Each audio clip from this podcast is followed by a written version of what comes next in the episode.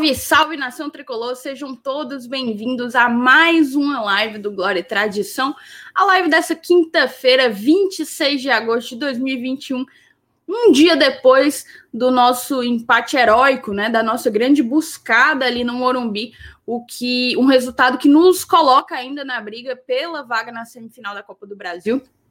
Talvez a gente não tenha uma dimensão da importância que foi esse empate. É, a gente pode discutir ainda isso. Falamos disso no, no pós-jogo de ontem, mas a gente pode seguir repercutindo. Eu quero, inclusive, saber de vocês como é que foi esse dia, esse dia meio atípico, né? A gente foi dormir para lá de duas horas da manhã, completamente adrenalizados, vojivodizados. Então, eu quero ouvir o que, como é que foi o dia de vocês. A gente também vai falar do Lucas Lima, que está chegando nessa madrugada a Fortaleza, vamos discutir aí a briga pela nossa camisa 10, né? Pela a posição de meia de criação, Lucas Lima e principalmente Matheus Vargas, que é o dono da posição nesse momento.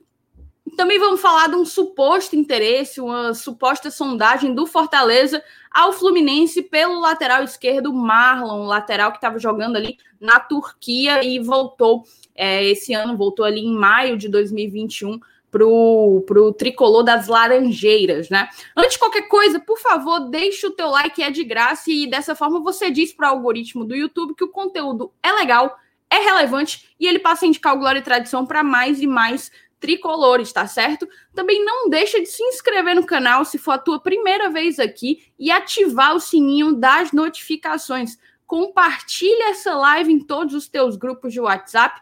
Vamos tentar espalhar a palavra do GT.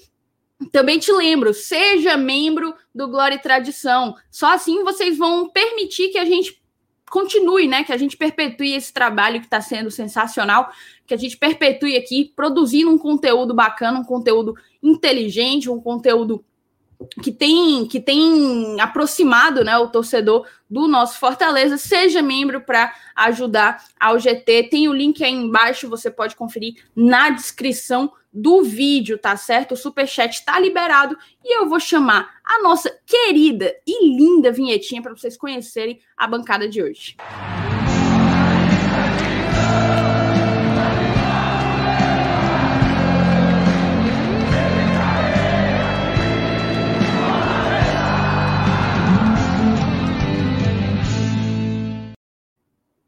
Estamos aqui num trio de três, né? Um maravilhoso trio de três.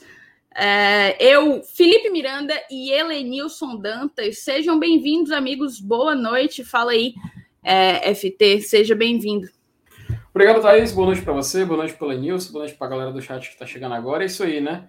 Poxa, que quinta-feira, né? Após uma quarta-feira de tantas emoções, um, jogo maluco, eu só fui mesmo ter a noção do que foi hoje pela manhã, quando eu vi o, o replay no Premiere. É, ontem não consegui assistir a partida, não, não por completo, é, graças, graças a Deus tudo certo, tomei minha segunda dose da vacina, agora o GT já, não sei se o GT inteiro já está com a segunda dosagem, mas pelo menos consegui, perdi uma parte do jogo, né, acabei assistindo o segundo tempo, e que segundo tempo, porque foi justamente o ponto alto da partida, Fortaleza trouxe esse empate, teve um gosto de vitória, é claro, não, em, no ponto de vista do placar, vai ser como se o jogo aqui em Fortaleza contra o São Paulo vai ser como se fosse um jogo único, porque não tem mais gol fora, então qualquer empate aqui vai ser pênalti e vitória de quem ganhar o jogo, obviamente, a classificação. Porém, o Fortaleza agora vai ter que voltar suas atenções um pouco mais para o Campeonato Brasileiro, mas óbvio que a gente com certeza vai ter que citar e continuar repercutindo essa, essa, esse empate com gosto de vitória de ontem.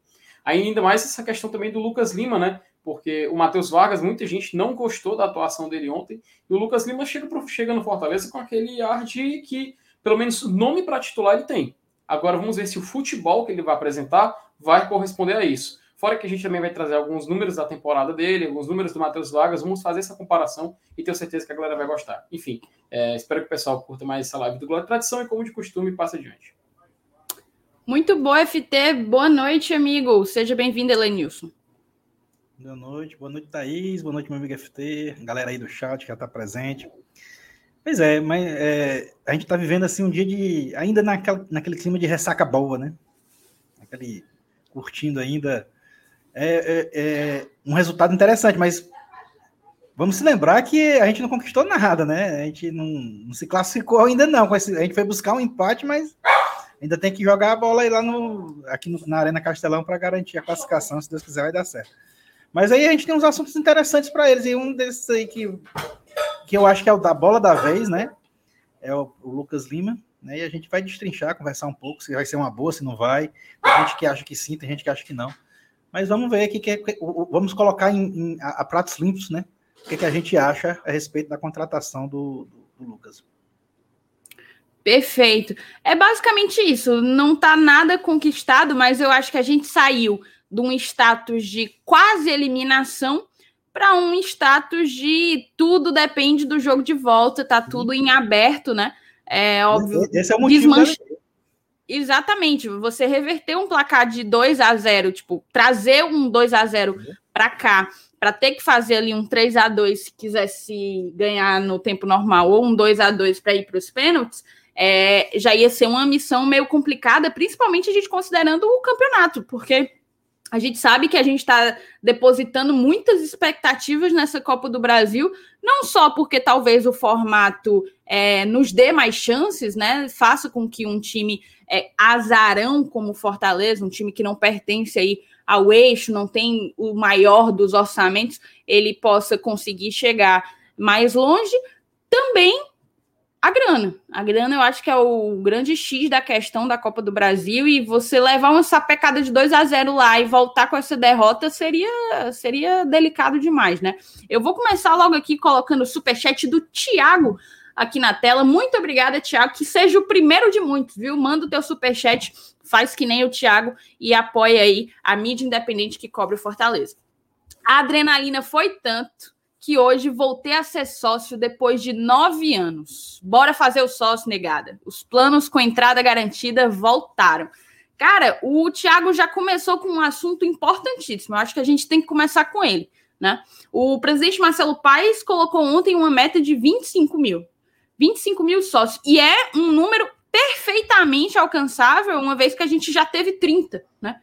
Nós já fomos 30 mil sócios. O Tiago não era sócio há nove anos e se associou. Então, não perde tempo. Ontem a gente comentou, né, né, moçada, que a gente precisava, o torcedor precisava querer fazer parte desse momento. E eu acho que a maneira mais fácil e mais relevante de você fazer parte é justamente associando, principalmente num contexto que a gente não está podendo ir para o estádio, né, Felipe? Perfeito, Thaís. E fora que é um momento onde o Fortaleza precisa muito do torcedor, né? Claro, é, os planos que foram liberados são aqueles de acesso garantido, né? Que o, o sócio torcedor. O pessoal já sabe como funciona, né? Como funciona até hoje. E ficou um período onde, se você fizesse o sócio, não lhe daria acesso, você teria que ainda se comprar o ingresso. Então, é o momento certo do torcedor se associar, né? E fora que você tem muitas vantagens, muitos benefícios, isso você só vai ajudar o Fortaleza. Enquanto a gente não tem público, a única forma de renda que o torcedor pode dar direto, além de consumir alguns produtos do clube, é com certeza você se associando. Pô, é, eu, vou, eu, vou, dar um exemplo, Thaís. Aquela, aquele desconto que a gente tem na Pag Menos, né, para quem é sócio, isso só isso já vale muito a pena. Muito a pena mesmo. É, eu, eu, fiz uma compra recentemente de um, de um, um medicamento que ele custava por volta de 45 reais ele deu o desconto que ele saiu por 14 reais.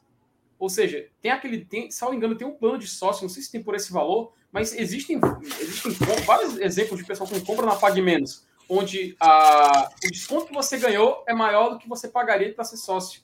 Então vale muito a pena. É uma, é uma oportunidade não só de você ajudar o clube, mas você está se ajudando também. É um, é um investimento, você pode ver isso como um investimento. Fora que o Fortaleza só contrata, o Fortaleza só paga o salário dos jogadores em dia, o Fortaleza só é um time que está se organizando por conta disso. A gente não tem público no estádio. Então é premiação de campeonato e sócio torcedor. Premiação de campeonato e sócio torcedor. Por enquanto está sendo assim.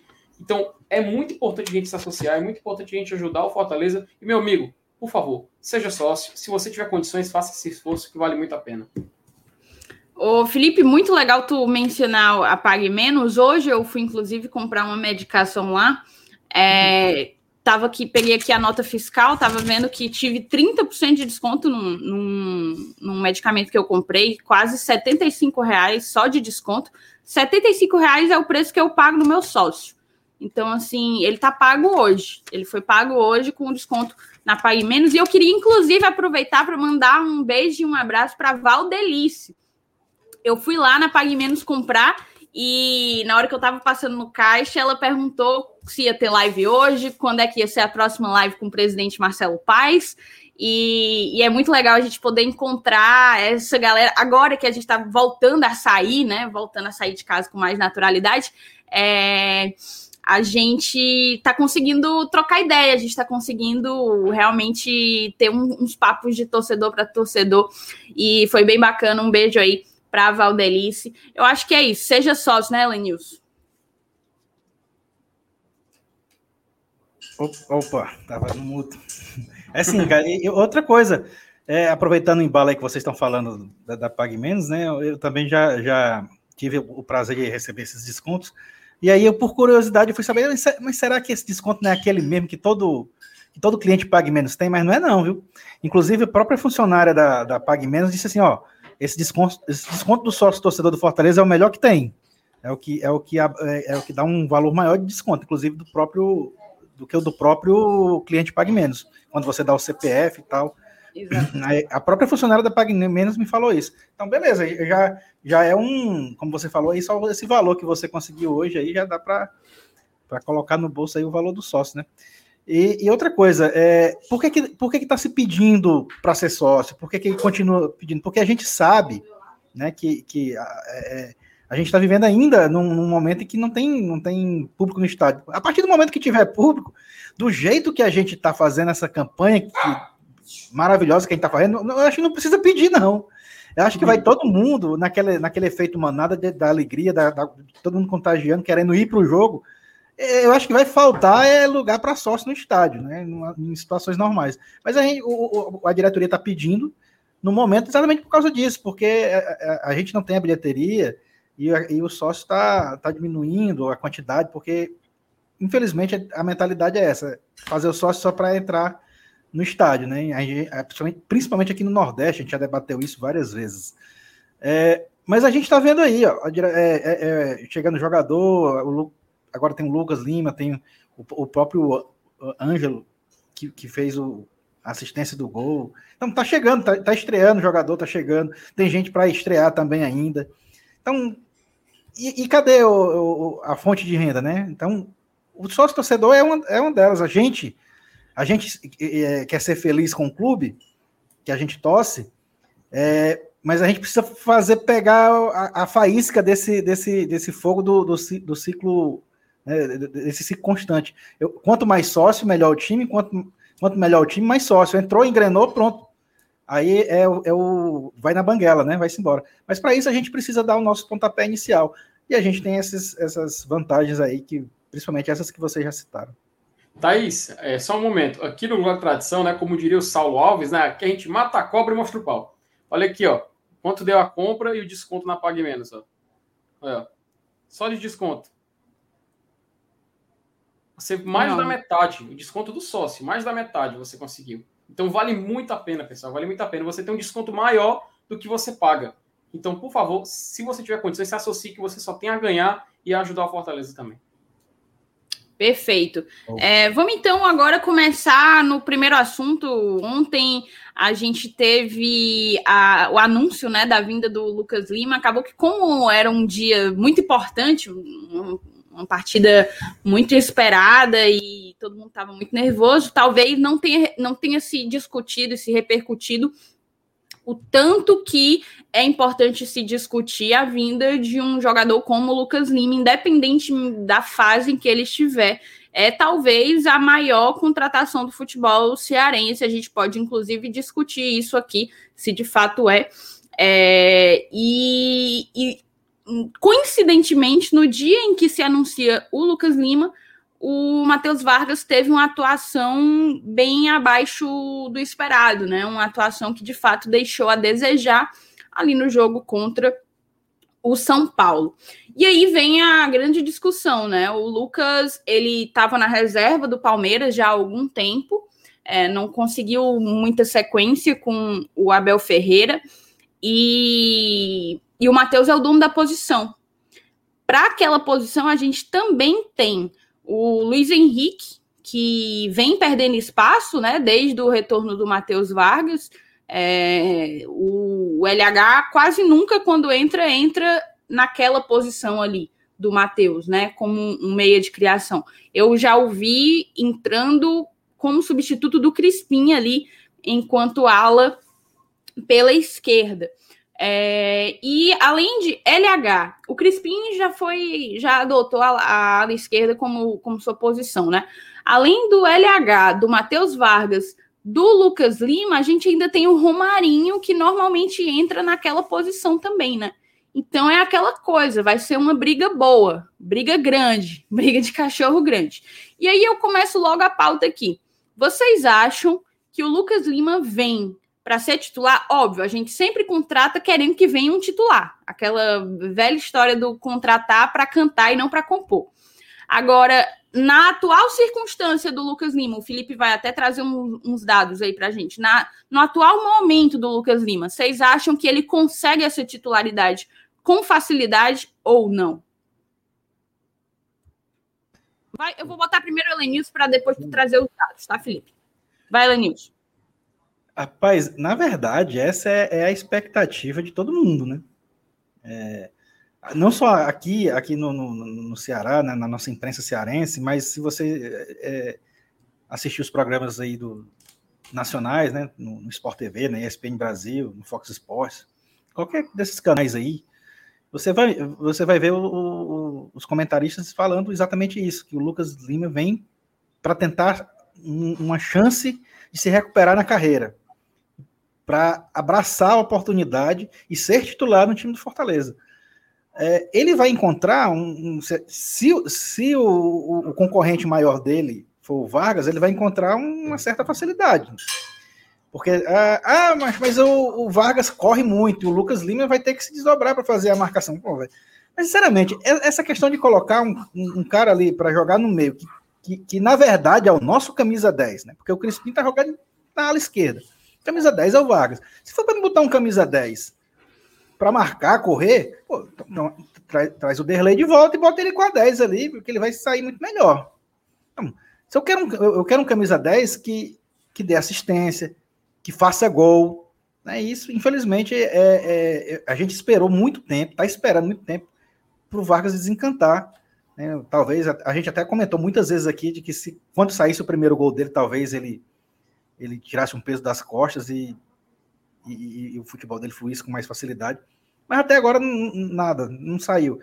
E chegou a hora do, do, do, do Lucas Lima ser contratado. E, creio eu que na primeira oportunidade que ele tiver, eu acho que ele vai acabar rendendo ofensivamente melhor do que o Vargas. E naturalmente vai ganhar a condição de titular.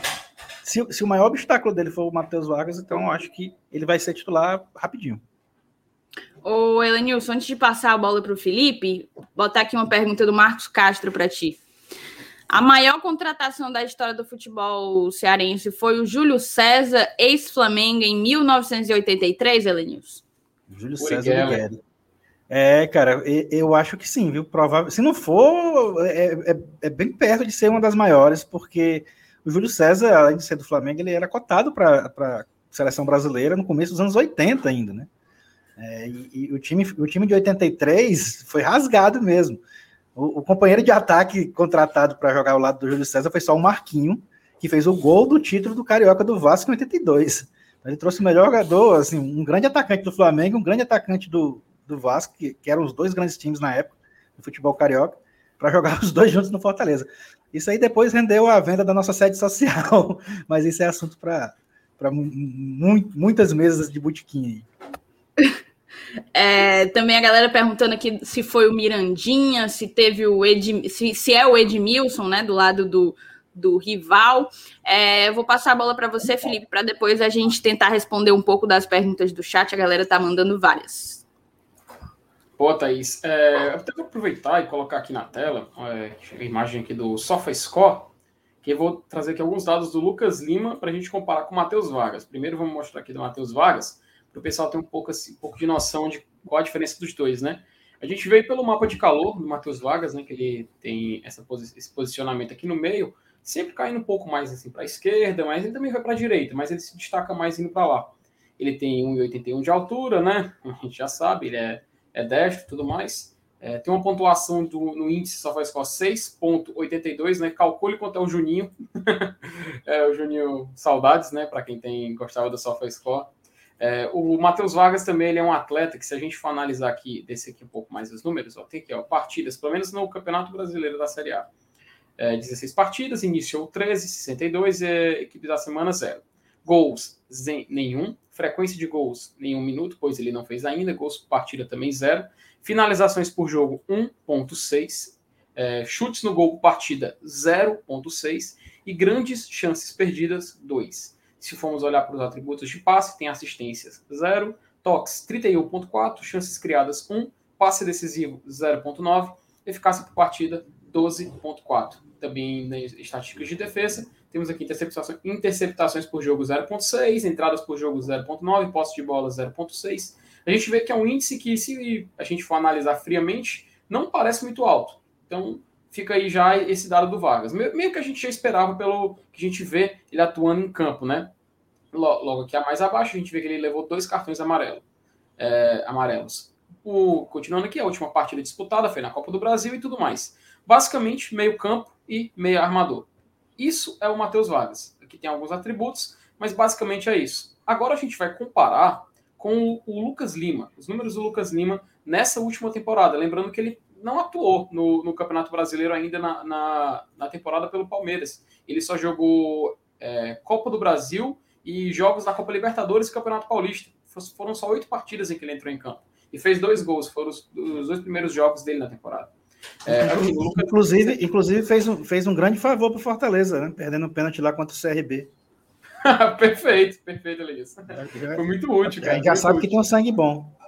Aham, uhum, é oura. aqui logo abaixo a gente. A galera pode... dizendo que ele cumpre os requisitos para jogar aqui, né? Perdeu o pênalti e tal. É. aí, aí, é, aí é praticamente. O, o, o, acordo foi firmado aí do empréstimo. O acordo foi firmado aí. Mas aqui no Lucas Lima a gente pode ver que o mapa de calor dele ele é, é um meio-campo, só que ele, além de ser meio-campista e meio armador, ele também joga de ponta direita. A gente pode ver aqui no mapa de calor dele onde ele tem uma área muito mais avermelhada nessa região do campo. Então, além dele ser um cara que fica ali no meio, ele desce muito para aquele lado. Afinal, ele é canhoto, né? Mas tem um detalhe. Ele é seis anos mais velho que o Matheus Vargas. Não, não sabemos se isso pode fazer uma grande diferença por conta de, de ah, habilidade ou então mais, mais, tempo de carreira. O fato é que o Lucas Lima é um jogador que já foi especulado no Barcelona, a gente não pode esquecer isso. Inclusive, para os torcedores do Fortaleza que gostam de memes, se você colocar no YouTube é, Lucas Lima, Welcome to FC Barcelona. Tem esse vídeo, um compilado que fizeram na época da negociação. Obviamente o acordo não deu certo, né? E ele acabou permanecendo no Palmeiras. Mas o Lucas Lima é um jogador também que jogou seleção brasileira, fez gol na Argentina, num jogo, salvo engano, de eliminatória, já vestiu a camisa 10 da seleção. Querendo ou não, ele tem uma certa história e uma relevância. Aqui alguns dados dele, né? Ó, gol, uh, gols 1, frequência de gols mil, 1911 minutos para fazer um gol, mas alguns dados aqui, de assistências 2, toques 41.1, chance, grandes chances criadas 6, passes decisivos 1.6, e eficiência por partida 24.3. A gente vê que ele é um meio campo que, por conta dessa fase dele, ele acaba não se destacando tanto. Mas são alguns dados, alguns números que pelo menos são melhores comparados ao do Vargas na atualidade. Então, eu passo agora a bola de volta para vocês, meus amigos, após a gente ter feito essa comparação e a gente poder trazer um pouco desses dados. Vocês acham que o Lucas Lima ele chega para brigar junto com o Vargas ou ele já chega para ser titular, camisa 10, sei lá, camisa 10, faixa, enfim. Eu queria saber a opinião de vocês sobre isso antes de poder dar a minha. Vai você já... primeiro, Elenius. Pois é, eu já eu não tinha nem visto esses números aí. já falei aqui que se o grande concorrente do, do Lucas Lima for realmente Matheus Vargas, diante do, do futebol que ele vem apresentando é, de muita correria e pouca produtividade ofensiva, eu acho que ele vai se titular, sim, facilmente. É, cara, assim, na teoria, ele seria titular, com certeza. Até pelo investimento, ele vai ser um dos maiores salários do, do elenco, né? Mas pelo que eu tenho visto do Voivoda, eu já não coloco isso como uma verdade absoluta e explico. É, o Ângelo Henriquez e o Edinho estão penando aí por espaço. E eles chegaram com muita muita expectativa, porque a gente queria muito é, contratações, esperamos muito pela abertura da janela de transferência, e mesmo assim os caras estão penando para conseguir espaço ali no time, né? Até então, até agora, nenhum dos dois começou como titular, e o Henrique teve ligeiramente mais minutos do que o próprio Edinho. Então, considerando esse fato, com uma outra informação que o Saulo trouxe aqui para a gente em, em alguma live, acho que da semana passada, em que o Saulo colocou que o Vargas ele é um jogador de extrema confiança do Voivoda. É tipo o homem de confiança do Voivoda. Ele gosta muito do Vargas, pede muito que as bolas passem por ele. Então, a partir disso, eu acho que o Lucas Lima não vai ter vida fácil se ele quiser ser titular e se ele quiser jogar bola, né? Porque a vinda dele aqui para o Fortaleza é justamente uma oportunidade de ele recuperar espaço, recuperar mercado, recuperar visibilidade, enfim, é uma chance de ouro para o Lucas. E, e eu imagino que se ele pretende dar continuidade à carreira dele como jogador em grandes clubes aqui do Brasil, ele precisa agarrar com todas as forças. Então, assim, eu não sei se ele vai ter essa se ele vai assumir essa vaga com tanta rapidez assim. Eu até tendo a acreditar que não, eu tendo a acreditar que ele vai ter que rebolar para conseguir, sabe? Ah, concordo. E Thaís, eu, até. Mas, mas, essa, essa é a expectativa, né? Ele, sim, ele sim. É. Reencontrar, é. quem sabe, aquele futebol que ele deixou lá no Santos, né? Aí é. seria maravilhoso, já pensou? Baseado se desmanchava, se desmanchava em bola, né? Baseado até nisso, Alenilson, eu andei acompanhando alguns, uh, alguns comentaristas, né? Não só daqui, de, daqui do nosso estado, mas de fora, né? Lá mesmo de São Paulo, algumas de outras regiões, que eles comentavam sobre, sobre isso. Até o vídeo do Jorge Nicola, quando ele diz da, da, da negociação, detalhes, né? De que financeiramente o Palmeiras, de acordo com o Jorge Nicola, né? Isso ele falando que o Palmeiras queria realmente, pretende negociar o Lucas Lima é, como ele não tem oportunidades lá no Palmeiras, até porque tem Gustavo Scarpa, é, tem Zé Rafael, enfim, o Palmeiras tem alguns outros jogadores que eles utilizam nessa posição. Então, eles queriam um clube organizado e que pudesse é, potencializar esse futebol dele. E para o pessoal lá do Palmeiras, o Fortaleza foi essa opção. E até faz sentido. A gente vê que o time é um time que está vivo na Copa do Brasil, tem plenas condições de disputar com o São Paulo uma vaga na semifinal. É, é o terceiro colocado do Campeonato Brasileiro, fazendo uma campanha irretocável. A gente tem uma necessidade nessa posição, isso é inegável, apesar do Henrique ter já demonstrado ontem que ele tem muito potencial para ser é, titular do Fortaleza, ou quem sabe até brigar por posição. E o Lucas Lima, ele tem que aproveitar essa oportunidade, ele tem que agarrar, porque talvez seja a última grande chance dele no Fortaleza. Afinal, no, no Palmeiras, ele, ele, pelo menos, isso que alguns comentaristas de lá falam, não sei se foi da Jovem Pan, agora eu não sei, mas enfim, era um, de um, de um canal de esportes de lá, de lá de São Paulo, que para o Lucas Lima e Palmeiras, essa é a chance dele mostrar futebol, dele mostrar serviço, e assim ele poder ser ou negociado ou recuperar, ter um, um retorno técnico à equipe. Então, sem dúvida, ele vai se esforçar, pelo menos pelo que disseram, né? acreditamos que isso aconteça. O Fortaleza vai ter, é uma condição, é aquela coisa, Fortaleza não vai fazer loucura financeira para trazer ele, Fortaleza não vai fazer isso, Fortaleza sabe dos seus limites, até por isso que a negociação, do, a negociação com o Palmeiras acabou saindo de uma forma bem amigável, porque ambos queriam, todos querem sair ganhando nessa situação, e pelo menos aparentemente, parece que todos vão sair, Fortaleza vai ter um jogador que, se ele for mal, ok, tentamos, trouxemos um cara, um grande nome do futebol brasileiro, que em 2017 estava sendo especulado para ir para o Barcelona, em 2016, 2017 jogava na seleção brasileira, ou seja, há 4, 5 anos atrás. Então, é um cara que a gente sabe que tem um potencial, pode ter um retorno técnico, e, e, e se der errado, né? E se der errado. E se, e se, der, e se der certo, pô, foi uma, uma aposta em cheio. Uma campanha onde a gente precisa de jogadores assim para chegar longe no Brasileirão. Pô, é oportunidade única, estamos em terceiro colocado. Se existe uma chance do Fortaleza pegar uma vaga na Libertadores, não é nessa temporada. Então a gente não pode medir esforços no investimento e também nos jogadores que a gente tem que trazer para cá. Perfeito. A gente está quase chegando em meia hora de live. Eu volto a te pedir para deixar teu like. Quase 500 pessoas. Está faltando aí uma galera deixar o like. Então deixa o like, fortalece demais o nosso trabalho. Você não perde nem dois segundinhos aí. Ô Felipe, o Leonardo Lima colocou aqui uma pergunta interessante, tá? Ele colocou assim: a gente está pressupondo que o Lucas Lima vai entrar no lugar do Vargas, mas ele não poderia fazer uma das pontas também com o Voivoda? Te jogo essa pergunta para você e também para o Lenilson. Então, o Lucas Lima, ele é um jogador que, pelo menos ultimamente, ele não se destacou muito assim pelaquela entrega, aquela corrida e tal. Talvez ele possa até fazer essa posição, né? O Voivoda, pô, ele transformou o Ting zagueiro, o Pikachu em um ala indispensável, o Crispim em ala esquerda. Duvido nada que ele possa se tornar esse jogador. Mas eu acho ainda um pouco cedo para a gente tentar cravar. Eu arriscaria que ele viesse para jogar ali no meio, né? Ah, ontem o, o Henriquez ele fez um posicionamento um pouco similar, não sei, ele ficou um pouco mais caído para os lados. Ah, inclusive foi assim que nasceu o passo para o gol. Mas o Lucas Lima não, eu não vejo muito ele nessa posição. Pode até ser, né? Ele está lá, o Voivoda pode estar ali de zagueiro e a gente chegar na hora de surpreender, porque o cara é imprevisível. Mas pelo menos acredita, olhando os números dele, o histórico, que ele vai, vai brigar ali para ficar no meio do campo do Fortaleza, né? Quem sabe ele pode cair para o lado, que eles voltar para o meio, enfim, isso aí é uma dor de cabeça do Voivoda. É, é, é, esse, esses jogadores que jogam pelo lado, principalmente lá no ataque, né? Eu, eu, vejo muito que são jogadores com características de, principalmente de velocidade, cara. Eu não sei se, se ele se encaixaria nesse perfil para jogar ali pelos lados, não. Acho que ele, ele tem mais perfil de Armandinho ali no meio, né? Jogador que se infiltra, que, que tabela, que chega dentro da área para bater no gol. Eu, eu, não, eu não vejo, eu me surpreenderia né, se, eu, se eu ver o Lucas Lima sendo utilizado pela, pelas alas lá, pelos laterais, pelos lados do campo, principalmente lá na frente. Perfeito. E só assim para arrematar, nesse cenário o LH perde ainda mais espaço, né, gente? Perde. Perde porque, é, teoricamente, ele seria o reserva do Vargas e, e, e ele não, não, não consegue nem entrar muitas vezes, assim, repetidas vezes, tornar uma, aquela substituição constante, né?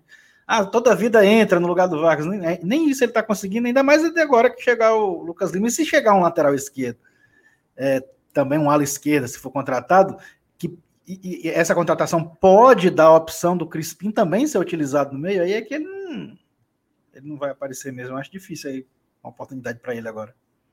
É, Perfeito. Coisa... Colocar aqui na, na tela, Felipe, porque a gente tem membro novo, tá?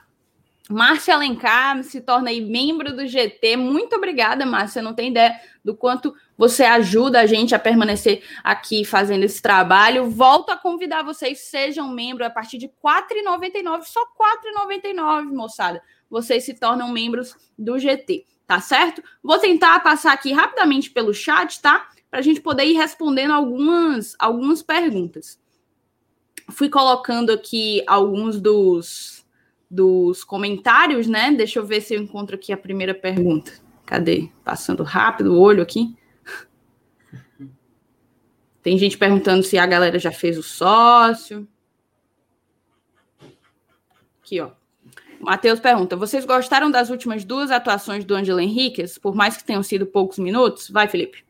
Bom, ele pelo menos deu assistência para o gol de empate, que manteve a gente vivo né, numa, no jogo da Copa do Brasil gostei bastante. E fora que é, teve gente falando, ah, ele cruzou sem olhar, ele não levantou a cabeça para cruzar. Não, cara, tá lá no replay. Ele sabia o que ele estava fazendo. Foi um, um passe consciente por um jogador que tem 1,68m, que é o Romarinho. Ele conseguiu fazer um gol de cabeça contra o São Paulo, né? Aquela zaga ali, poxa, o, Miranda, do lado do Romarinho, pelo amor de Deus, né? Ele teria que subir num, num, num banco para poder cabecear, mas não, foi lá e conseguiu, na pura técnica, fazer o gol. Gostei bastante da atuação dele.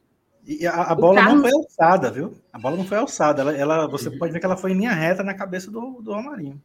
Uhum. Exatamente. O Carlos, ele fala assim, galera, nossa camisa está com muito patrocinador, precisa achar o equilíbrio.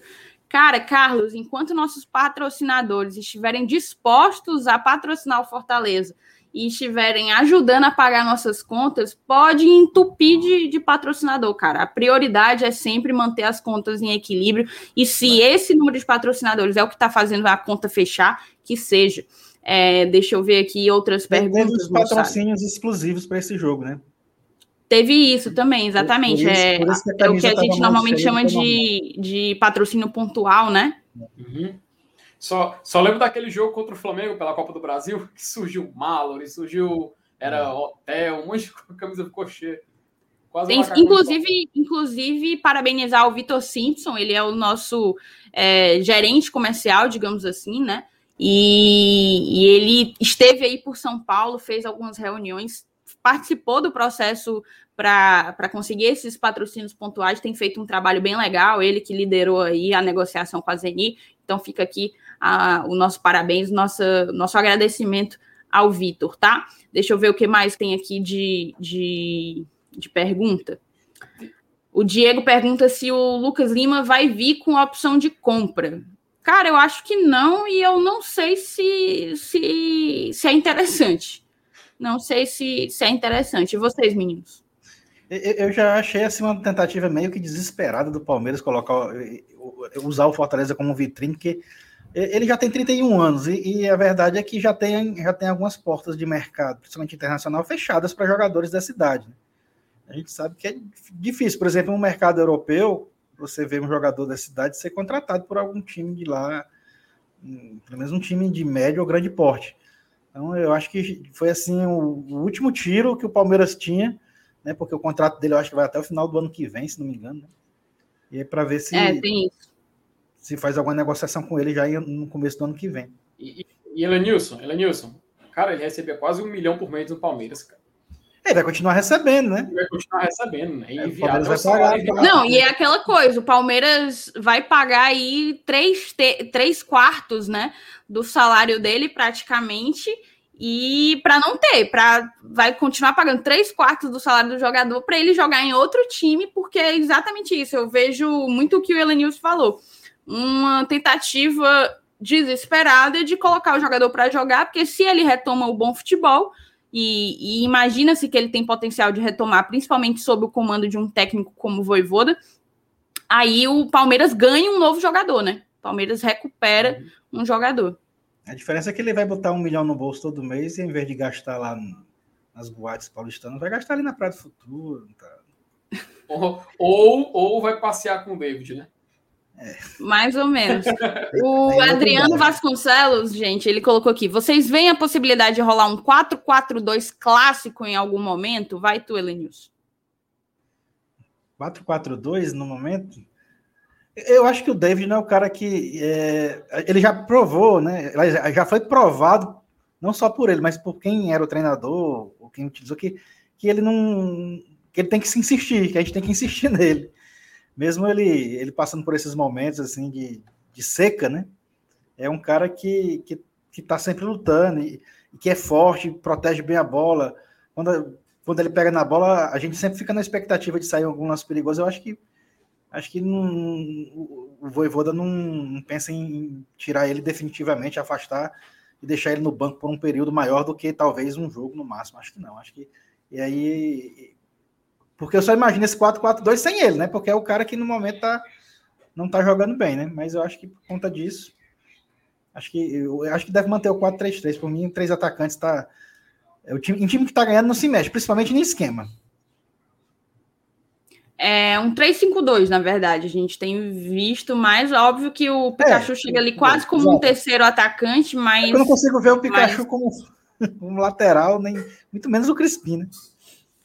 É, o Lucas Barbosa ele pergunta se será se é a hora do Henrique entrar no lugar do DVD, tá pedindo passagem. É. Eu também acho que o Henrique esteja pedindo passagem, essa, mas essa é não no lugar do DVD.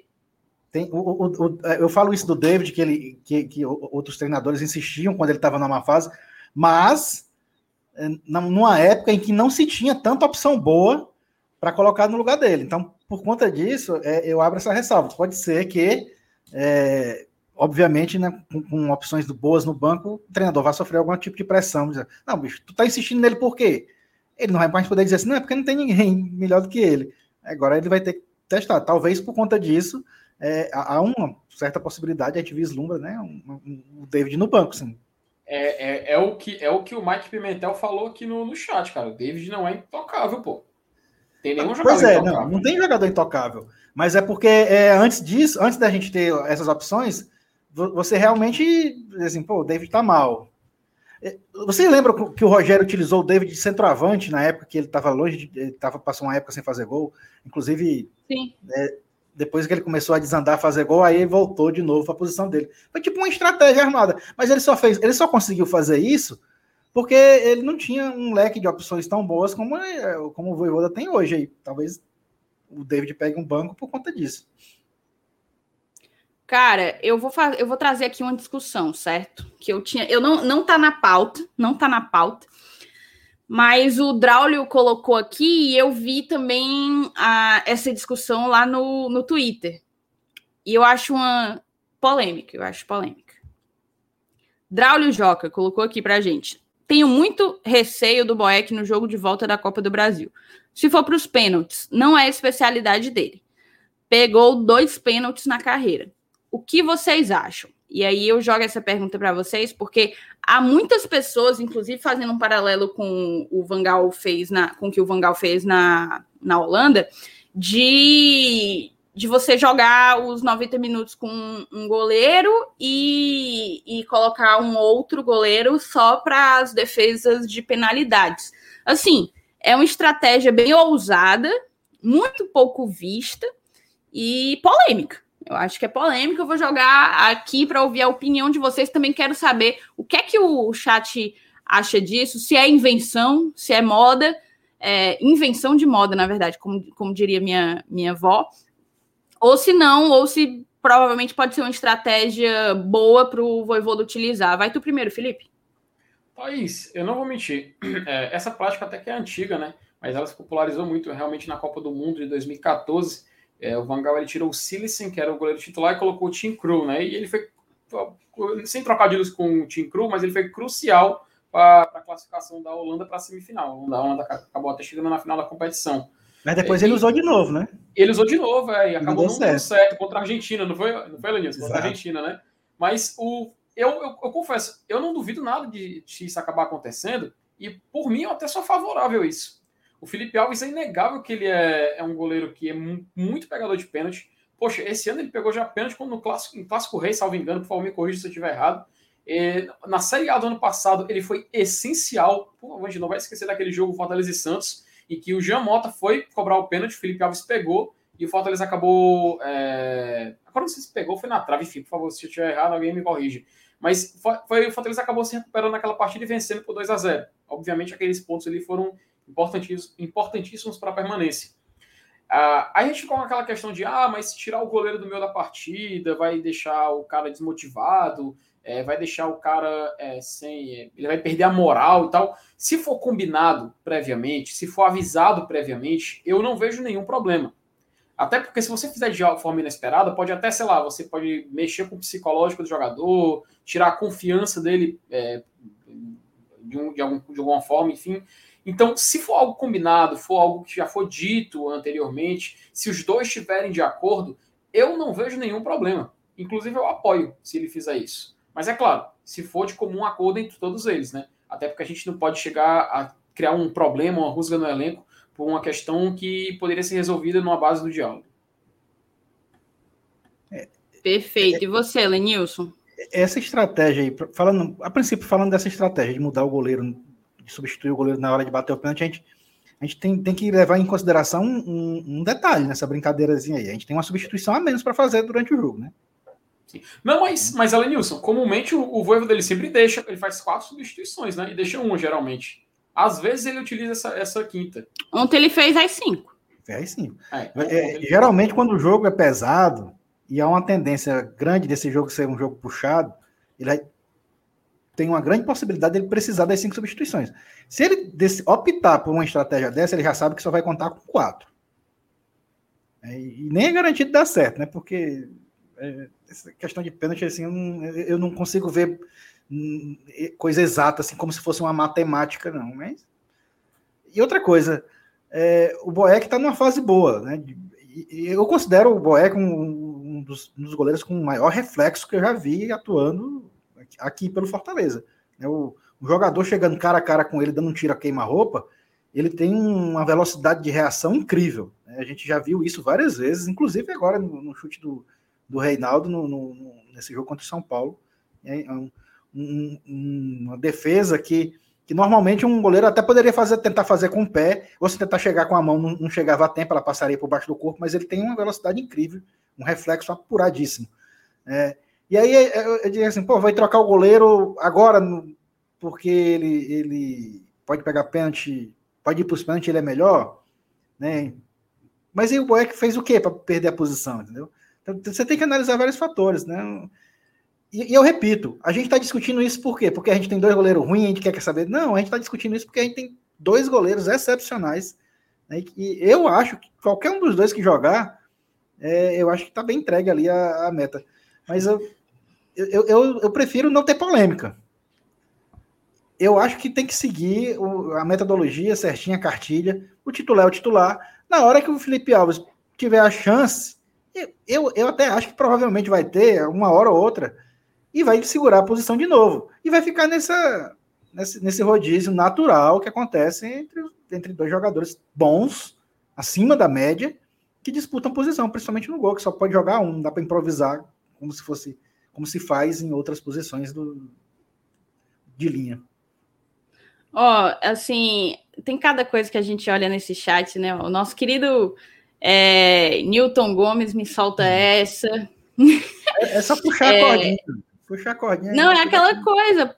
É só procurar outro, né? A gente só, a gente só, a gente só acompanha o que a gente curte. É, deixa eu colocar aqui no superchat do Reinaldo Carleial. Ele colocou que o zagueiro João Paulo tá jogando muito no Aspirantes.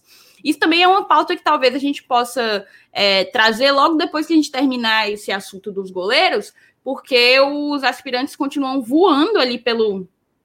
pelo o nosso sub-23 continua voando ali no aspirantes e já está aí com duas vitórias em dois jogos na segunda fase aí do campeonato. E tem essa questão do zagueiro João Paulo, principalmente num contexto de Copa do Brasil, em que não se conta com o Benevenuto e a gente passou por maus bocados sem ele, né? Vamos falar um pouco já já disso. Eu quero só ver mais um pouquinho da opinião da galera. Muita gente falando que trocaria os goleiros, tá? A Patrícia, que tá sempre aqui com a gente, é, valeu, Patrícia, por estar sempre chegando junto. Ela colocou que o Voivoda confia nos atacantes para ganhar esse jogo. Quando você acha que pode ganhar no tempo normal, você não tira goleiro por causa de pênaltis. Tu vai falar, Felipe? Não, só dizer para a Patrícia que realmente eu não sou o Bena, viu? Ela perguntou aí do chat e falou, mas realmente eu não sou, por favor. Isso é o Márcio Renato. Por favor, passa adiante. Pois é, o. Tu não fala que é o Márcio Renato, porque o povo acredita. eu, eu, eu sei, mas eu gosto de zoar. Ainda é, não, pensei que era também. Eu também pensei é... que era. Olha o sobrenome dele. Cara, mas tem aquela coisa, né? É... O... Vamos, vamos supor. Não troca, mantém o Boeck porque o, o, o próprio. Acho que o Nelito colocou que o goleiro titular, teoricamente, é o Felipe Alves. Não mais. Não mais. Já ficou mais do que claro que o goleiro titular do Voivoda é o Boeck. É, e aí vamos lá que é. entre o Boeck. Exato. Aí vamos dizer que entra ali o Boeck e o Voivoda não troca, mantém ele para as penalidades se eventualmente a gente chega, a gente vai para penalidades, que é um cenário que tem que ser é, cogitado, tudo é possível. E aí, aí beleza, aí a gente perde a classificação nos pênaltis. Aí vão dizer, era para ter colocado o Felipe Alves. A gente foi eliminado porque não botaram o Felipe Alves para pegar os pênaltis. Aí vamos dizer que o Voivoda ele troca. Ele joga com o Boeck durante os 90 minutos, mas chega lá na hora dos pênaltis, bota o Felipe Alves. E o Felipe Alves não pega pênalti nenhum. Aí vão dizer, errou era para ter mantido o Boeck. O Boeck está em ótima fase. Se tivesse ficado, ele ia pegar tudo. De, uma, de um jeito ou de outro, vai ter quem critique, vocês não acham, não? Vai. Se perder, vai ter. Vai, se perder, fez sempre a coisa errada. Não tem como. E se perder durante o jogo, se botar o Felipe Alves de titular e se perder durante o jogo, vamos dizer também, ó, vai mudar o goleiro, lascou-se. É mais ou menos isso. É sim. o que eu chamo, é o que eu costumo chamar de engenheiro de obra, obra pronta. Ele espera o resultado para dizer: eu avisei, olha aí como fez errado, eu teria feito diferente. Diz, Felipe. É só aquela coisa, ah, colocou o Igor Torres contra o Palmeiras, por isso que não conseguiu virar. Aí fez o gol, puxa, o Igor Torres, olha aí, ó, fez a coisa certa, não sei o quê. Só o que teve naquele dia do jogo foi gente em grupo de WhatsApp criticando a entrada do Torres. E acabou que o cara fez o gol da vitória. Enfim, é, acontece. É isso mesmo. É, temos membra novo. membra. É, a Sandra Mello se tornou membro aqui do, do, do GT. Muito obrigada, Sandra. Eu já vi você aparecendo aqui pelo, pelo chat algumas vezes. Muito, muito obrigada por chegar junto e fortalecer. É, o Draulio colocou que quem tiver dúvida é para consultar os números nos sites especializados. O que o Felipe já pegou nove no Fortaleza e o Boeck pegou dois na carreira. É, deixa eu ver o que mais. Acho que mas tem. Mas acho desses que tem... dois aí, foi um do Alain Mineiro. Vale por, vale por cinco. Meu amigo. É, fazer raiva ao Alain Mineiro vale por cinco. Enfim. E aí, então, pronto, passar desse ponto, que eu acho que era uma discussão que a gente tinha que trazer, o Nelito colocou aqui dois continhos de superchat. Muito obrigada, Nelito. É... Cadê? Queridos, titular é titular, reserva é reserva. Boeck esquentou o banco um tempão e agora é a vez dele. Papo reto de, de SG. Papo reto de SG. Pro SG não tem que tirar Boeck na hora. É até, cara, um desprestígio, né? Porque os pênaltis é aquele momento de você consagrar o goleiro. É a oportunidade do goleiro de se consagrar. E aí o Boeck passa lá 90 minutos segurando as pontas para tirar ele na hora em que todos os holofotes estão voltados para o goleiro. É, eu acho que é um desprestígio. Eu não sei se é uma gestão de grupo muito inteligente. O que, é que vocês acham? É, é aquela coisa, né? Com combinando, se eu for acordado entre, entre, entre, os dois goleiros, se o técnico chegar a plantar essa ideia, eu não vou ver problema. O único problema mesmo é se fosse algo assim de surpresa, sabe? Até como eu expliquei antes, porque você pode gerar uma insatisfação, você pode tirar a confiança do goleiro que está sendo saindo de campo. É, teve até um comentário, agora esqueci um amigo que comentou ali, que isso aconteceu também né, na Supercopa da Europa, né, agora da, da UEFA, que o, o, Chel, o Thomas Tuchel tirou o Mendy para colocar o Kepa, salvo engano. E eles conseguiram vencer, vencer a, a Supercopa nos pênaltis com o Kepa defendendo. Então é algo que, sendo acordado, sendo combinado entre eles e não gerar uma insatisfação, sou completamente a favor. Se fosse na surpresa, ah, vou colocar porque eu acho que ele vai se dar bem, aí sim a gente tem esse risco de surgir um problema ou nascer um problema dentro do, do time. Mas do resto, por mim tá tudo ok. Sendo, sendo combinado, tá tudo ok, porque ninguém, todo mundo vai saber o que vai acontecer e não vai ter surpresa nem satisfação prévia. Cara, e o, o, o, estilo, o estilo, o estilo do, do, do Voivoda já, já deixa, deixou claro pra gente nesse pouco tempo que ele tá aqui, pouco, pouco mais intenso, né? Ele, gosta de intensidade, não tem nada mais intenso do que esse tempo que ele já passou aqui no Fortaleza. E ele, ele deixa transparecer é, um, um, que é um cara que esse tipo de situação ele não vai decidir sozinho. Ele não vai decidir sem, sem, sem acordar com os dois goleiros, sem conversar com eles antes. Então a gente tem que ficar tranquilo, porque eu tenho certeza que o que ele decidir vai ser decidido em comum com os, com os outros dois. A gente está querendo que seja, mas eu acho que é porque já é assim mesmo. Eu não consigo imaginar que ele, que, autoritariamente, vai decidir assim, ah, vai ser esse aqui pronto, sem, sem conversar com os caras. Eu, eu com relação a isso, eu estou bastante tranquilo. Eu acho que não não vai ter rusgas nenhuma, não vai ter nenhum, nenhuma briguinha por conta disso, não. Acho que o que ele decidir vai ser decidido em conjunto com tanto com o Felipe Alves como com o Boeck. E, e, sabe por que é e sabe por que é importante a gente debater esse, essa questão do goleiro? Porque nos, a, gente, a gente cobrando o pênalti, a gente já sabe que o aproveitamento é lá embaixo, né? Por isso que a preocupação existe. É, já pensou, mano. Olha, a Patrícia mandou o papo reto aqui, botou 523 assistindo e só 375 likes. Então tem gente assistindo que não deixou o like.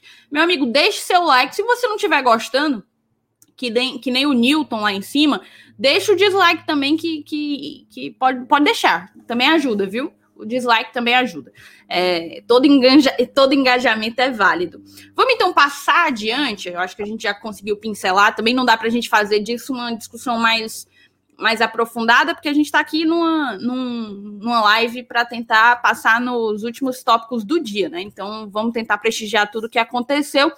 O segundo ponto que eu queria trazer aqui para vocês, moçada, é justamente, deixa eu compartilhar aqui a tela é justamente da, do interesse, né, no, de um possível interesse aí do Fortaleza no Marlon. Marlon, sim, aparentemente Fortaleza está aí sondando um novo Marlon para o Fortaleza. Bem, ainda bem que é esse. O Fortaleza tá aqui, ó. O Fortaleza sonda Marlon do Fluminense e segue busca por lateral esquerda. A matéria do Afonso Ribeiro, sempre quando a gente abre matéria do Afonso por aqui, a gente manda aquele abraço a Afonso, que é um dos melhores jornalistas aqui do Ceará.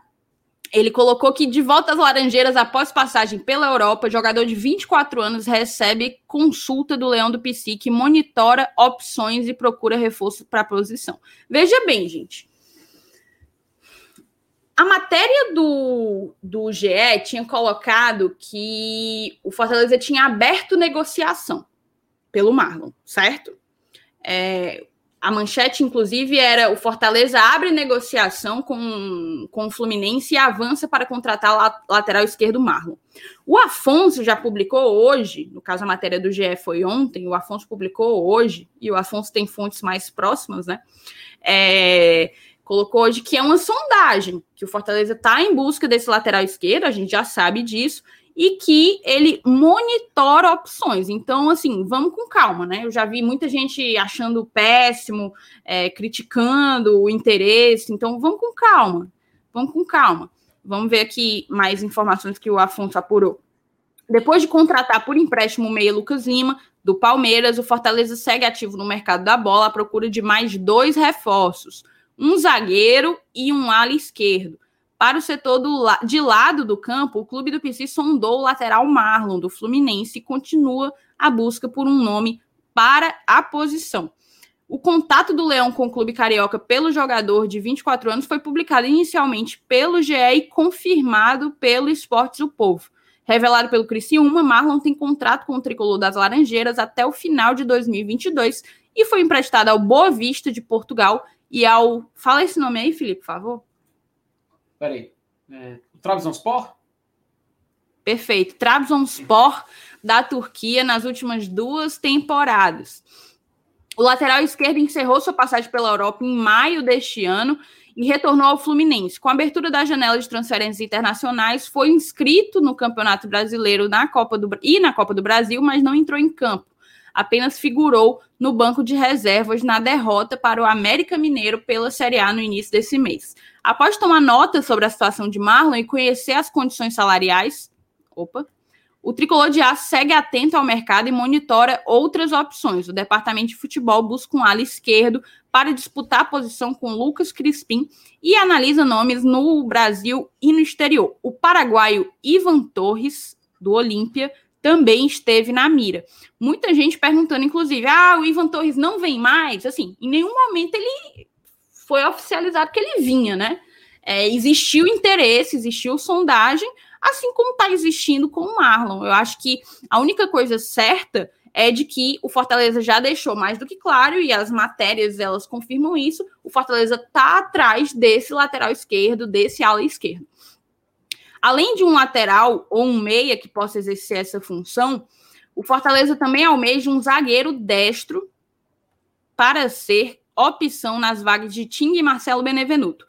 Até o momento, além de Lucas Lima, o Leão contratou os atacantes Edinho, Ângelo Henriquez e De Pietri, beleza?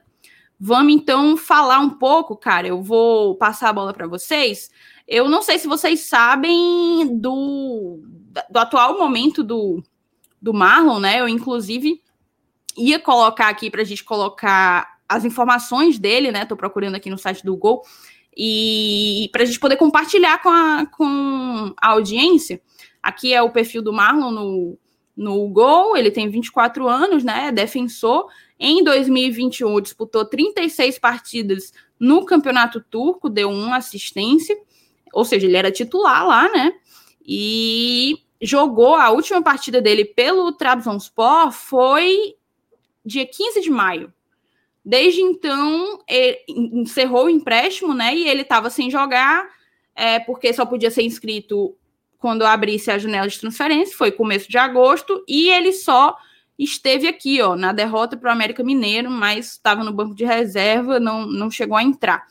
Ou seja, ele não tem espaço. Eu, eu lembro que lateral esquerdo do Fluminense é o Egídio, eu não estou conseguindo lembrar quem é o reserva mas aqui coloca que ele é lateral esquerdo, canhoto, o clube ele tem vínculo aí com, com o Fluminense, enfim, todas essas informações, os números são esses aí que eu já coloquei. Vou tentar procurar aqui as temporadas anteriores, ó, o histórico. É, em 2019, 2020, ele jogou aí 28 partidas pelo Boa Vista de Portugal, fez dois gols, duas assistências. E em 2019, só seis jogos pelo Fluminense, um gol. É, 2018, 20 jogos e uma assistência. Enfim, esses são os números do Marlon. E eu queria jogar aí para vocês a discussão, moçada, saber o que, é que vocês acham, se vocês acham que é um bom nome que, que o Fortaleza deve, deve dar continuidade, né? Deve, de fato, conduzir uma negociação. É, Thaís, pelo menos que eu dei uma olhada aqui na, nessa, na última temporada dele pelo Trabzonspor, lá na Super League, é, o Trabzonspor foi quarto colocado, ele atuou em todas as partidas, deu uma assistência e levou quatro cartões amarelos. Óbvio, é, é óbvio, né? O Trabzonspor é atualmente um dos clubes que tem mais destaque na Turquia, né? Inclusive no atual campeonato, campeonato turco ele divide a liderança é, por lá. Só que no Fluminense é um, assim, isso com as informações que a gente tem até o momento. A gente questiona um pouco a questão dele ter chegado e não ter tido a oportunidade nem de entrar em campo. Né? É, a galera, é... inclusive, lembrou aqui que o reserva do Egídio é o Danilo Barcelos, ex-Vasco, né? E, Sim. na verdade, ex-Vasco, ex-Botafogo, ele já fez todo o tour ali pelo Rio de Janeiro, falta só o Flamengo, acredito eu. É, e... O novo é Emerson Sheik. E é aquela coisa, cara, eu não gosto muito do Danilo, não, sabe? E aparentemente o Danilo tem mais espaço do que o Marlon. Como é que vocês avaliam isso? Vou passar a bola para você, Lenils. Pois é, é, é sinceramente eu, eu, não conheço a fundo o futebol do Marlon, não. Mas é, eu, eu consideraria uma contratação bem-vinda, mas por conta da nossa necessidade né, de um jogador ali naquela posição, né? Para compor, para compor o elenco e principalmente para ser utilizado é, de, uma certa, de uma certa constância, porque a gente sabe que a gente tem, tem um, desejo de continuar na Copa do Brasil, óbvio. Mas mesmo que, que não continue, né, daqui a pouco vai ter um, uma sequência na, na Série A de, de jogos, de dois jogos por semana. Então, e, essa, e aquela, aquele lado esquerdo ali, ele, ele realmente está muito restrito, né? É, a gente não vê mais o Carlinhos sendo utilizado. Acho que o Voivoda não, não, não bota fé no Carlinhos. E o Bruno Melo, quando entra, ele entra mais de zagueiro, né? Ele entra mais é para ficar ali atrás pelo lado esquerdo. Então, praticamente só tem o Crispim. Eu como eu já disse, eu não, eu não, não tenho muita memória sobre o Marlon, não, não lembro dele jogando, não sei como é o estilo dele, mas pela nossa necessidade, eu acho que é sim uma das prioridades agora. E se o Fortaleza realmente estiver negociando, seria uma boa fechar mesmo esse é, é, contrato com, com, um jogador dessa posição. Se tem ele. O Gabriel, inclusive, coloca aqui: para ser reserva, para mim tá bom. Eu também acho que é um bom nome. Os números, o campeonato turco, então, ele não é um campeonato é ruim o campeonato turco não é um campeonato ruim, é um campeonato até competitivo. O próprio, o próprio Tite veio de lá, né?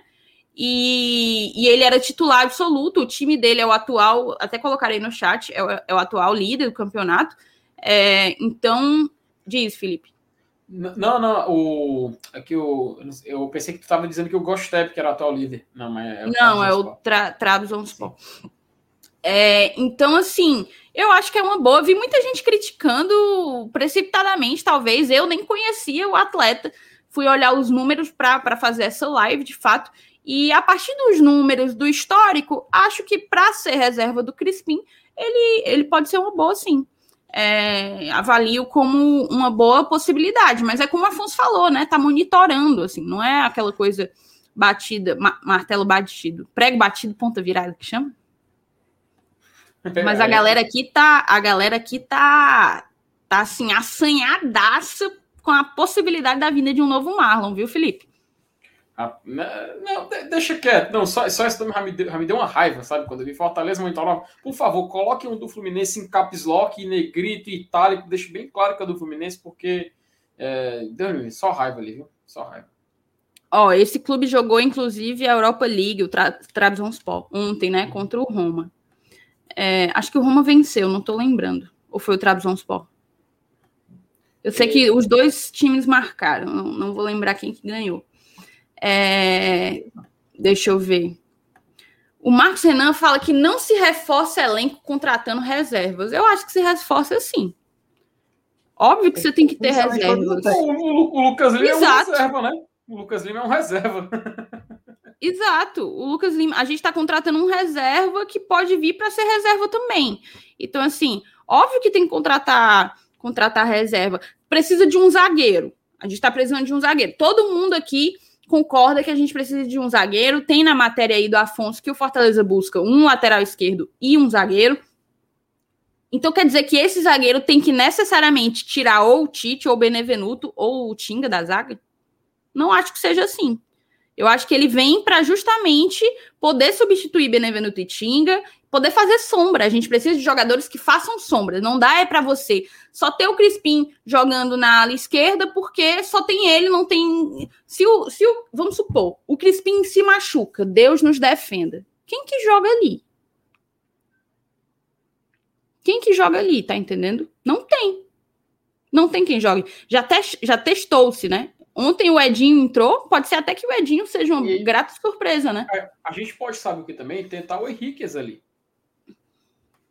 Pode tentar. É, é uma opção. Ninguém, ninguém viu ainda o, o possivelmente o Henrique é, atuando no lugar do Cristi. Mais óbvio, né? Aí teria que ser mais uma adaptação. Não sei se tem um, um tempo de entrega. Mas realmente é a posição que a gente não tem substituto direto. Pelo menos que a gente vai bater o olho e falar que o cara vai substituir bem, né? Mas eu acredito que o Henrique poderia ser uma opção. Seja por isso. É, perfeito. É, acredito que é isso. Muita gente falando, vamos só esse como último tópico, muita gente falando, cara, da justamente do do João Paulo, né, no Aspirantes. Perguntaram, inclusive, se ele eventualmente está tá, tá inscrito na Copa do Brasil. Essa informação eu não tenho, mas a gente pode conseguir, porque as inscrições para a Copa do Brasil elas acabaram na última terça-feira. E, e, a gente passou por um certo perrengue ontem ali na nossa zaga, né? Jogar sem o Benevenuto tá cada vez mais difícil, né, não, Helenilson?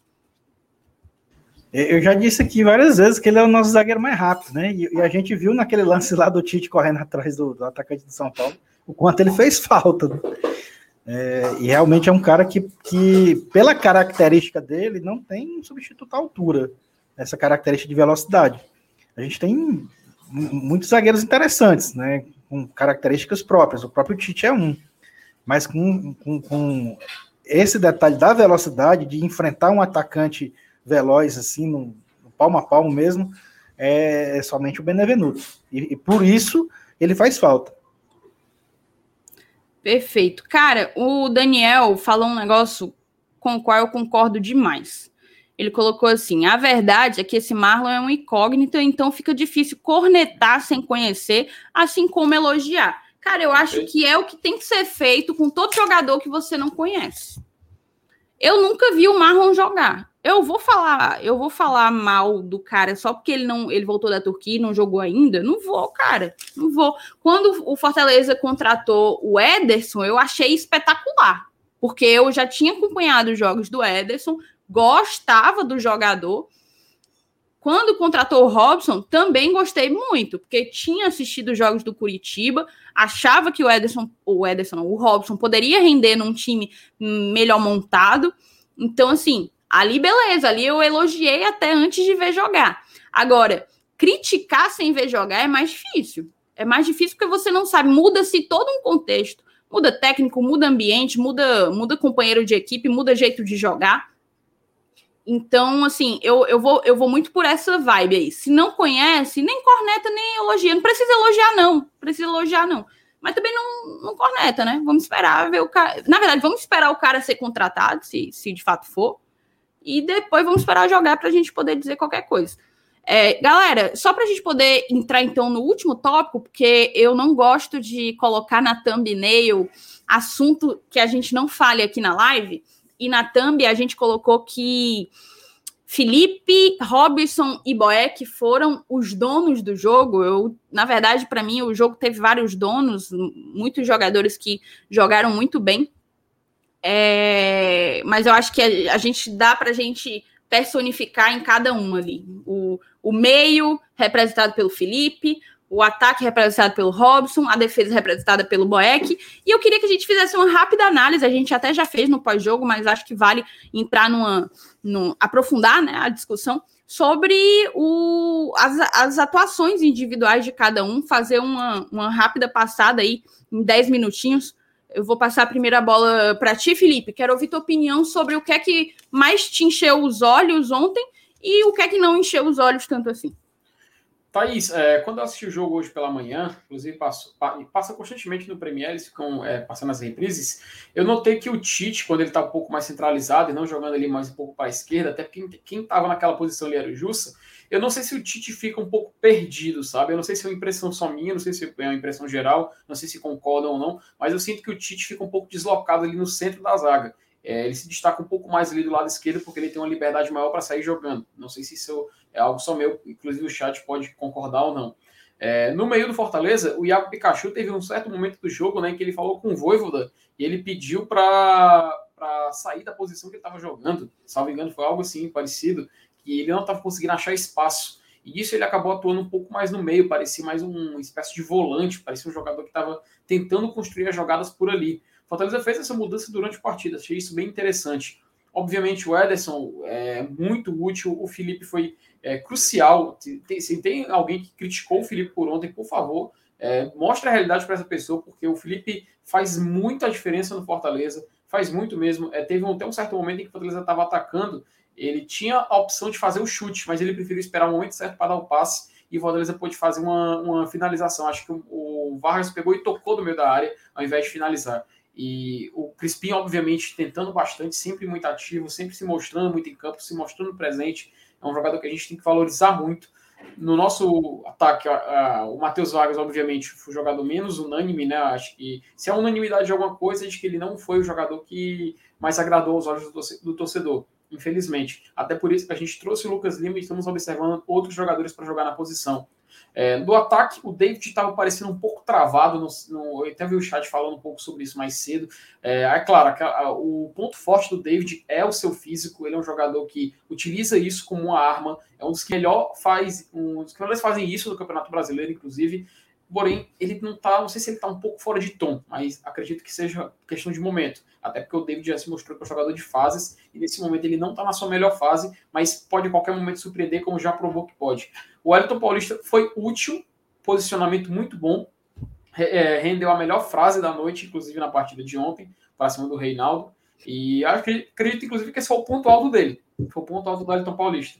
E dos que entraram durante a partida, obviamente, é, o Robson como sempre fazendo a diferença, fez uma finalização muito boa ali na segunda etapa. O Ronald conseguiu dar aquela movimentação final, pegando a bola, carregando, em certo momento preferiu não dar o passe, preferiu ir, ir filtrando e filtrando até fazer o Fortaleza chegar mais na frente. Muito bom jogador o Ronald, aquele 12 segundo, 13 terceiro jogador que constantemente tem que ficar entrando.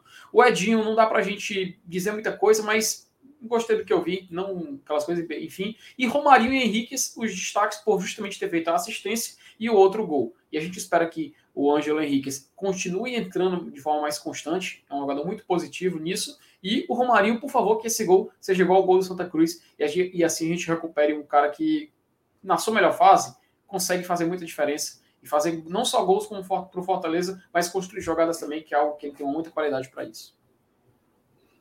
E você, Lenilson, algo a pincelar? É, eu, vou, eu vou só é, falar mais ou menos o que eu que eu já citei na live de ontem, que na verdade foi hoje, né? Que foi depois de meia-noite.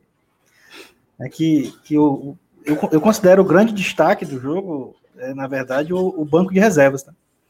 É que é, eu até salientei que há muito, algum, algum tempo atrás a gente viu o treinador olhar para o banco e, e pô, tô, sem, tô sem opção. E nesse jogo a gente viu, né, nos dois gols, no, primeiro gol, uma assistência de um jogador que saiu do banco, e no segundo gol, uma assistência e o gol de jogadores que saíram do banco. Então, é, eu, eu, eu, até coloquei como destaque o próprio banco de reservas, que foi, claro, tem que dar tem que dar o mérito do treinador também de, de ter colocado em campo, né? Que ele está lá para fazer a parte dele, mas tem que fazer e acertar, né? Mas dos jogadores que, que jogaram desde o início, sem dúvida alguma, Felipe e Ederson jogaram demais, os dois volantes. O Crispim também jogou muita bola. Mas eu elegi até no, como melhor jogador em campo o Boeck, porque ele fez defesas, fez intervenções importantíssimas, né, que, não, que nos deram a chance de, de empatar o jogo, inclusive aquela defesa do chute do Reinaldo, quando estava 2 a 1 já. Né, que ali, um 3 a 1 já aos 40 e tanto do segundo tempo, provavelmente a gente não, não teria força para buscar o empate. Mas, cara, foi um jogo em que. É, pô, é, é, é, até difícil dizer quem, quem jogou melhor, né? Porque a gente viu. A gente viu muita gente se destacando. E até, até o David, que não jogou bem, que, que a gente espera muita coisa dele, talvez essa expectativa é que, que faça com que a gente ache que ele não jogou bem, mas ele lutou, correu, é, protegeu a bola. O cara, para tomar a bola dele, parece que tá batendo no armário, bate e volta, ele protege, toca, aparece pro jogo, não se esconde. Mas aí Infelizmente aí tá faltando aquele assistência, o gol, né? Coisas que a gente estava acostumado a, fazer, a ver ele fazer. Mas foi um jogo em que é, repito, é difícil, é difícil encontrar um realmente um melhor e, e até coloco de novo, o banco de reservas também está incluso aí no, no, no, pacote, no bom pacote desse, desse excelente resultado.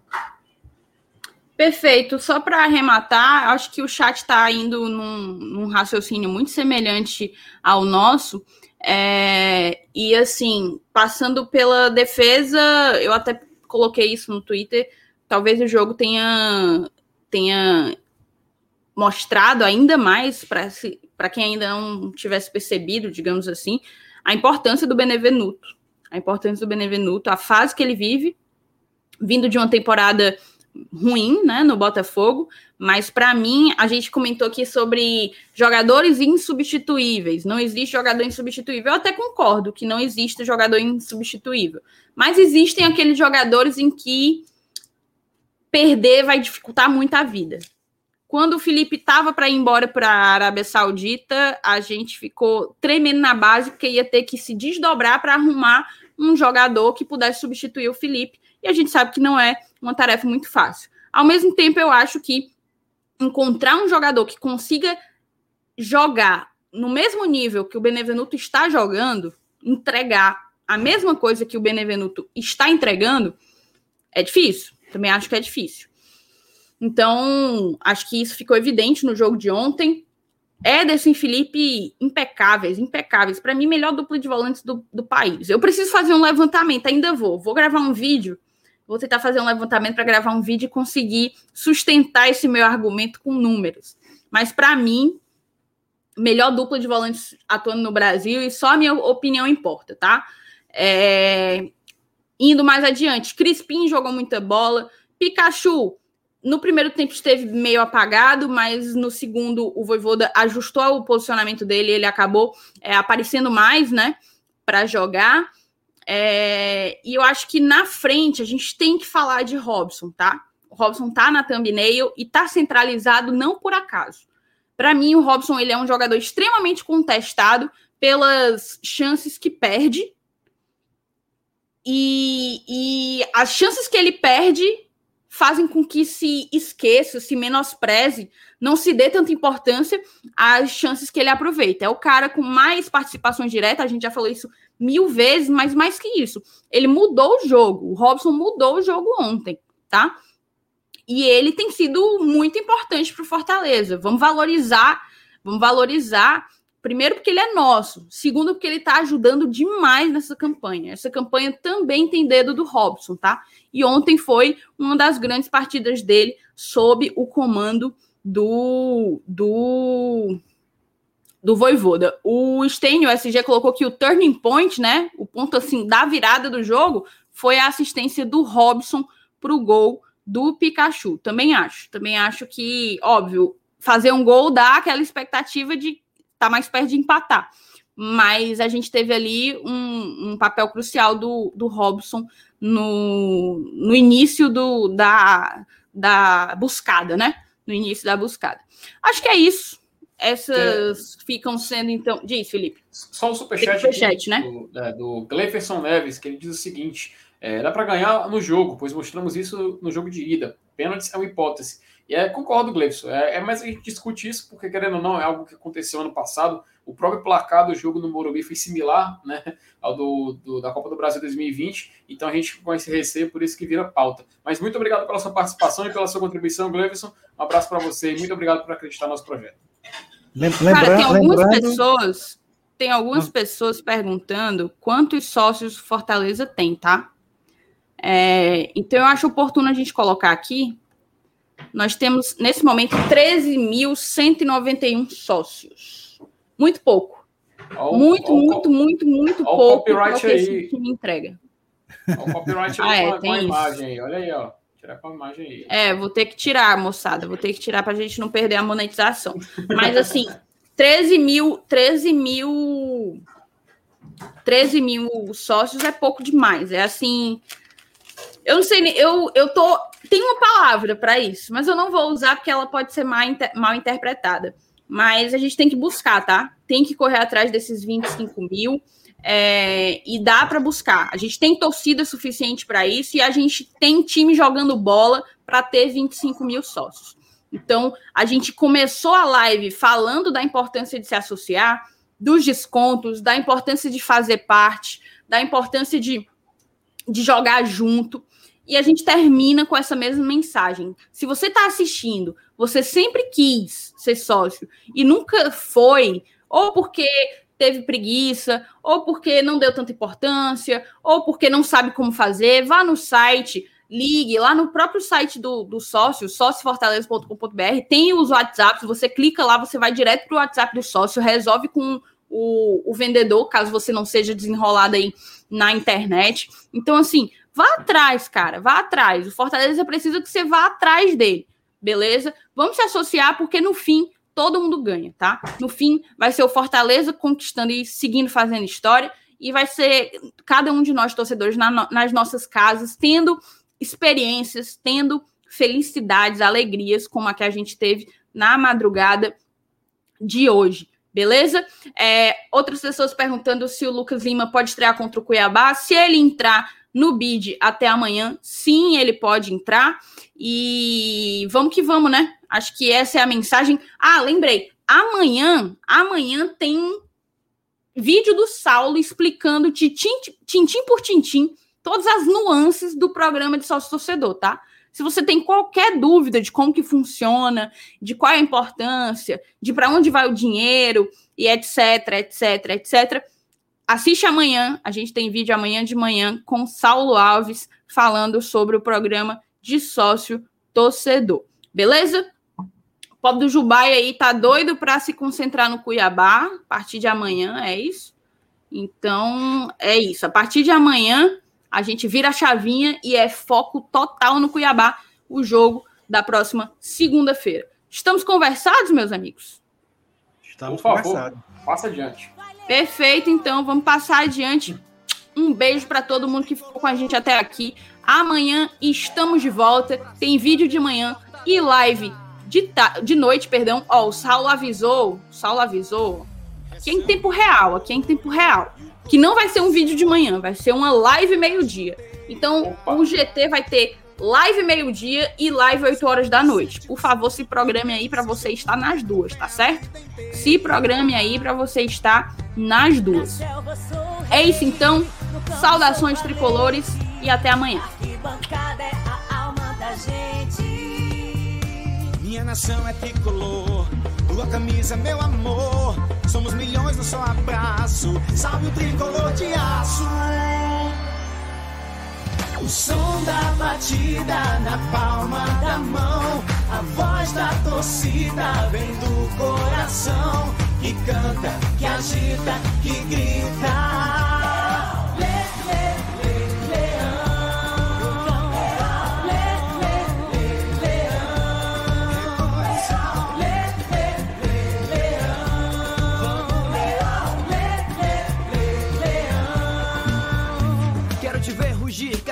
Ganhar dentro e fora do gramado. Eu vou apoiar. Joga com garra, leão. Faz mais um gol, que emoção. É a maior torcida, que beleza. O meu time é o Fortaleza. Minha nação é tricolor, tua camisa é meu amor. Somos milhões, eu só abraço. Salve o tricolor de aço. O som da batida na palma da mão. A voz da torcida vem do coração. Que canta, que agita,